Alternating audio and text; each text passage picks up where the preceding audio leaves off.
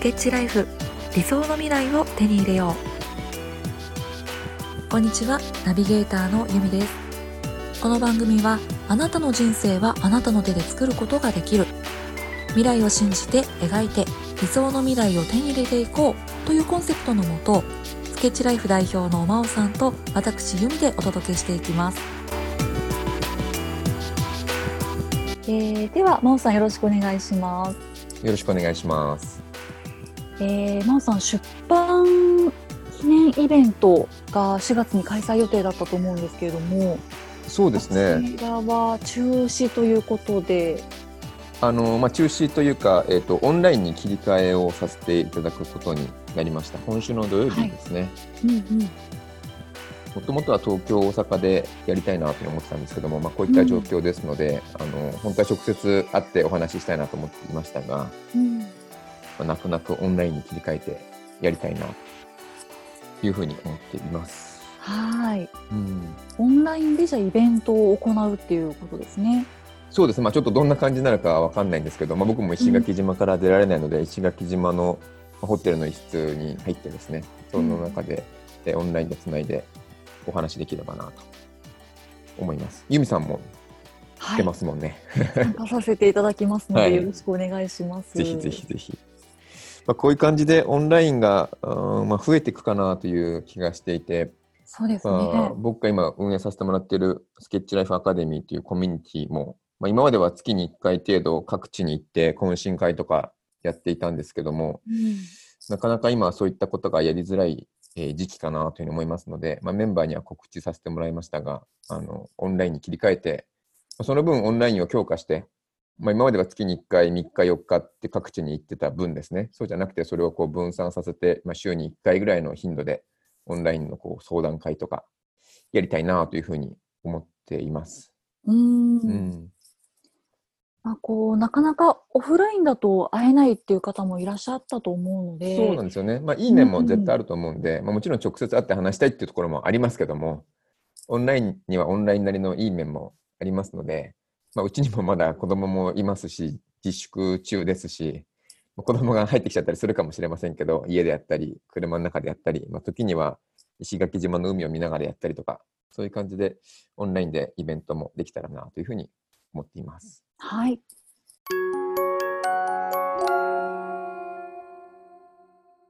では今ですねちょうど緊急事態宣言も出ていて、まあ、ご自宅から出られないという方がたくさんいらっしゃるかなと思うんですけれども。そうですね、えー、はい、この自宅待機中にやってほしいことっていうのをテーマで今日はやっていきたいと思います。自宅待機中にやってほしいこと、うん、はい、そうですね。まあ、まずはその最低限のこうなんですかね食事とか、うん、睡眠とか、まあ、運動とか、うん、そういったものはしっかりと整えてやってほしいなって思いますけどね。やっぱりこう不規則になってしまったりとか、うん、こう運動を全くしなくなってしまったりとか、うん、そういうところで免疫が下がってきてしまうと思うので、うんうん、その自宅待機中であっても自分の体とか気持ちをどうやって整えるかっていうのは一番優先してやるのがいいんじゃないかなって思いますけどね。うん、うん、そうですね。でこれうんとまあいい機会って言ったらちょっとあの表現が良くないかもしれませんけど新しい、まあ、これからの生き方とか働き方みたいなことを考える、うん、うん転換期だというふうに捉えてもらった時に、うん、じゃあ自分はどういう、えー、一日を送るのかっていうことをあの真剣に考えてもらえるといいんじゃないかなっていうふうに思うんですね。うんうんまあ、おそらくなんですけども、この、こういった事態になる前は、こう仕事が忙しくて、うん、仕事が忙しすぎて、もっと自由な時間が欲しいっていうふうに言ってたと思うんですね。うんうん、そういう不満を抱えていたと思うんですけど、これ今、あの、まあ、ちょっといろんな問題はありますけども、あの、時間としては余裕が出てきてる可能性があるので、うん、そういった時に、じゃあ私は今日1日とか、これから2週間とか1ヶ月とか、どういう、えー時間、どういうスケジュールで生きていくのかっていうことを、こう主体的に決めて動いてほしいなっていうふうに思うんですね。うんうん。なんかよく僕あの動画とかであの理想の一日を決めましょうっていう話を、まあ、最高の一日を決めましょうっていう話をしてるんですけどもその、まあはい家バージョンみたいなものをちょっと一度作ってみて何時にご飯を食べてとか何時に運動をして何時に寝るとかっていうのを決めてもらった上でまあそれ以外の時間に何をするのかとかですねうん。あとはどういうことをして、えー家にいながらも世の中の役に立っていくのかみたいなことをちょっと考えてほしいなっていうふうに思うんですけどね。うーん。どうですか？本当そうですよね。もううんいろんな情報がこうどんどん入ってくる中で、うんやっぱこの心を整える、どうやって整えるのかっていうのをうん準備しておくのはすごく大事なことですよね。うーん。まあ本当に家の中でも2、30分あの YouTube とか見ながら運動、うんエクササイズの YouTube とか見ながらど運動するだけでもすごく気持ちはすっきりすると思うので、うん。とはいえ一日運動してるわけにもいかないですし一日中寝てても良くないと思うんできっと時間がありますのでその時間を使ってどうやってえ自分がやりたい人生を作っていくかとかどうやって周りの人にこう応援メッセージとかそういった役立つこと世の中に役立つことをやっていくかっていうことを、えーちょっと考えてできれば行動してほしいなっていうふうに思うんですね。うん。でもし、えっと、今の時点でそれが何なのかがよくわからないということであれば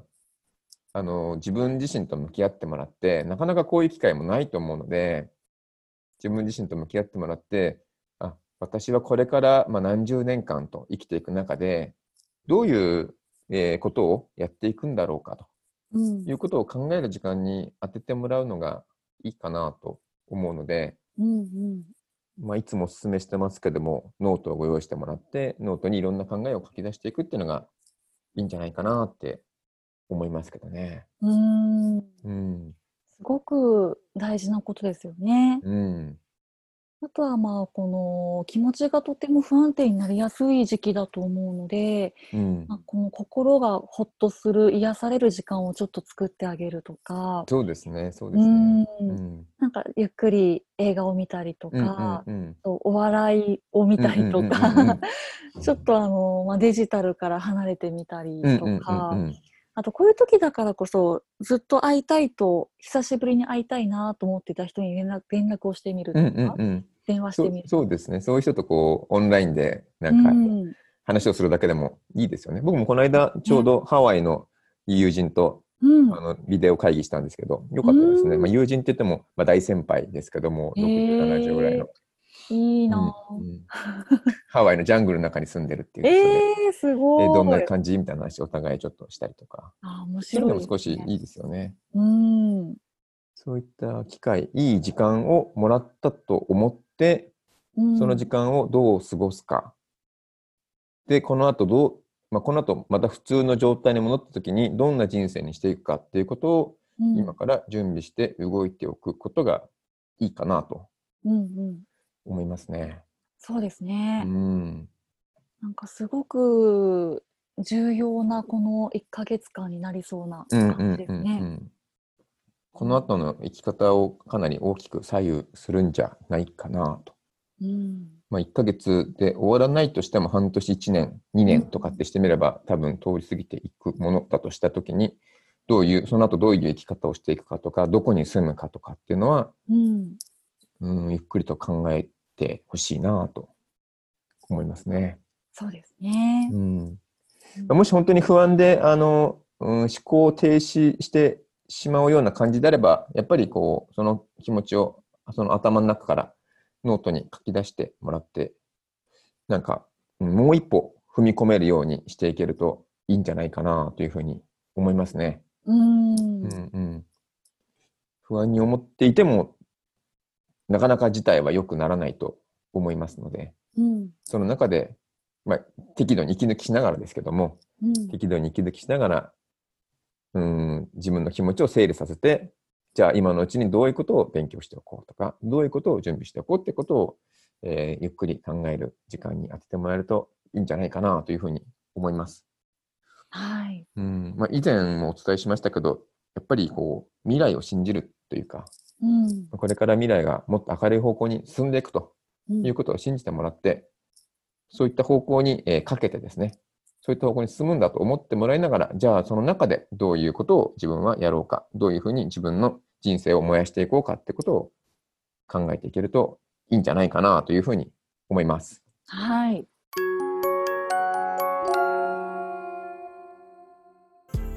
では、今日いただいている質問なんですけれども、はい。えー、まおさんこんにちは。一つ質問というか相談があります。私は何の取り柄もない独身の30代女性です。情熱もないし、特技もないです。Facebook を見て幸せそうな写真や華やかな料理が並んで嫌な気分になります。自分の性格も嫌いです。どうしたらいいでしょうか？っていうことですね。はい。あ、質問ありがとうございます。ありがとうございます。そうですね。うん、いろいろ書いてありますね。そうですね。うん。うん。まあ、Facebook を見て人と比べてなんかこう嫌な気分になってしまう。うん。で自分の性格も嫌いですって書いてあるんですけど、うんまあ、別に普通かなと。うんうんうん普通ですよね。よくありますですよね。うん、よくある。別になんていうか、あるあるうん、全然あるある。い なんか、まあ人と比べない方が確かにいいかなと僕も思っていますけど、うん、とは言っても比べるものじゃないですか。うん、比べちゃいますよね。うんある程度比べちゃうものだから、うん、いいんじゃないですかね。自然なことですね。うん、自然なことかなと。うん、だから、まあ、Facebook を見て、見ることによって、嫌な気分になるのであれば、うん、Facebook を見ないうん。方がいいんじゃないかなって。思うんですけど。そう思いますね。うん、Facebook って、やっぱりこの、一つの側面というか、うん、その人の、なんていうか、輝いてる部分とか、うん、その人の明るい部分とかだけをうん、切り取って投稿するじゃないですか。うん、そうですね。うんわざわざ目つぶってる写真あげないんですよね。うん、やっぱりあげる前に自分の写真見て、あ、これだったらそんな変な顔してないなとか、うん、あこの写真だったらあげてもいいかなとかっていう、ちょっとこう、なんですかね、うん、線を引いた上であげてるものだと思うんで、そうですね。見せられないもの多分いっぱい絶対あると思うんですよ。そう思ったら、着飾ってるものを見てるだけなので、うん、あこの人こんな生活してとか、またこんなもの食べてとかって思っちゃうかもしれませんけど、毎日そんなもの食べてるわけじゃないし、うん、っていうことをちょっともうこう多めに見て、えー Facebook と付き合ってもらうか、うん、それが難しいのであれば、Facebook を見ないっていうふうにしちゃった方がいいんじゃないかなってうん、確かに。思いますけどね。なんかそれだけですごく心が軽くなると思いますよね。うんうんうんで、まあ別に嫌な気分になるっていうのは、別に悪いことじゃなくて、うん、なここにあの情熱がなくて特技がないっていうふうにおっしゃられてますけど、うん、嫌な気分になるってことは、きっと、なんか手に入れたいものがあるんですよ。うん、望んでいる未来とかがあって、こういう風になりたいけど慣れていないっていうことに対して嫌な気分になったりとかしてると思うんですね。うん、と考えたら、情熱はあると思うんですね。うん、情熱がないっていうのは多分何も感じないだと思うんですよ。うん、それを見てても何も感じない。うん、それを見てて何か感じてマイナスでもいいから、えー感情が触れるんだったら、それは情熱があるっていうことで素晴らしいことだと思うので、うん、そこを大切にしてみて、あなんで私今こういうふうに嫌な気分になってるんだろうか、あどうなりたいんだろうか、私はどんな生活を送りたいんだろうかって思ってもらったら、情熱って見つかるんじゃないかなって、うん、まあ、あるものだと思うんで。うん、うん、で、そこに向かって進んでいけば、才能は、才能がないってことも絶対ないですし、うん、まあ、もしご自身でこうなかなかそれを見つけられないとか見出せない自信が持てないっていうことであっても、うん。才能っていうのは後からつけられるものだと思うのでうん。情熱が分かってそこにこう時間とかエネルギーを使って、えー集中して行動していけばですねこう人生って変わっていくと思うんですね。うん。なんかそうやってこう自分のこう人生の課題とか目的とか使命みたいなものが、まあ、情熱とかですねそういったものが見つかってそこに取り組んでいくともうそこに夢中になっていくと思うんでうんなんかそうなると自分のことが好きとか嫌いとか考えていることも時間もなくなるんじゃないかなってうんなる思いますけどね。ほどうん。だから情熱はあると思いますねこの方。そうですよねすごく。うん。うん持ってそうですようねん、すごく持ってると思いますね。うんなかったら多分こういうメールも送らないですもんね。そうですねうん。いうんや全然問題ないです。全然問題ない。うんうん。うん確かにこう大事にしてもらって、自分のことを大事にしてもらって、私どこにに、えー感情が触れてんだろうってことをちょっと大切にしながらこう考えてもらえれば、うんなんかパーンと見つかる気がしますけどね。うんうんううんんうん。どうですか？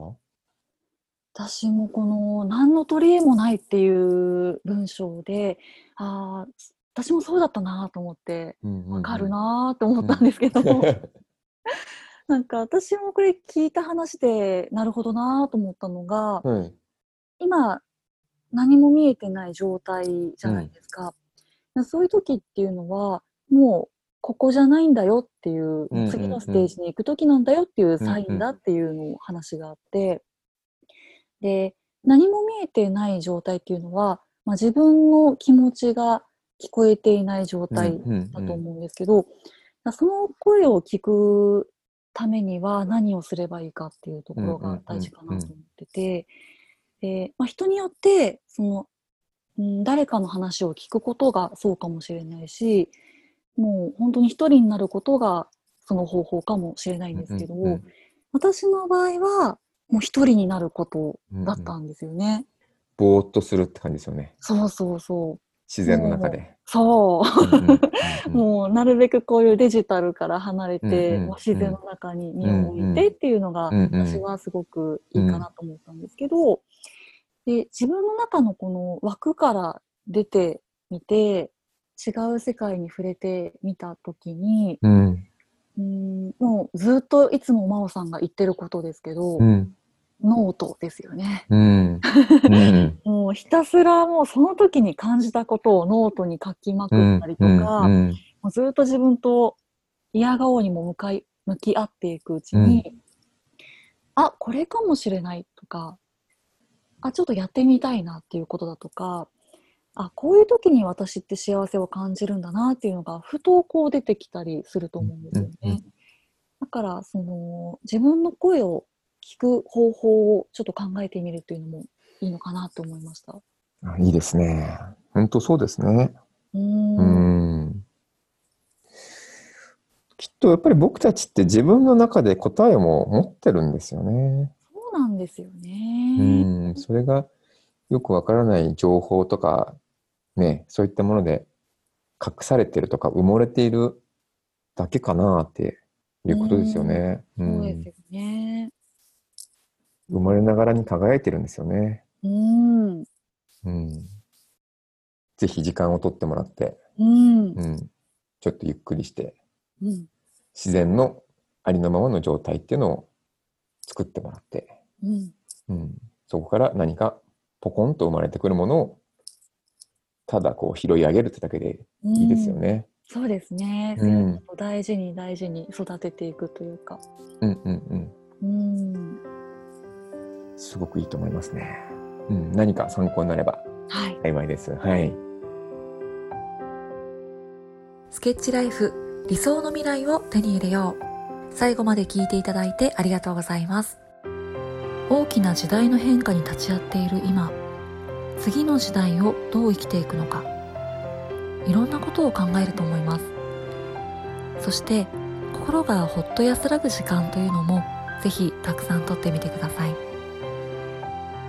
この番組では皆さんからの質問や感想もお待ちしております。番組概要欄にあるメールアドレスまでお気軽にお寄せください。次回の放送も楽しみにしていてくださいね。それでは皆さんにとって素晴らしい一日となりますように。ナビゲーターのゆみでした。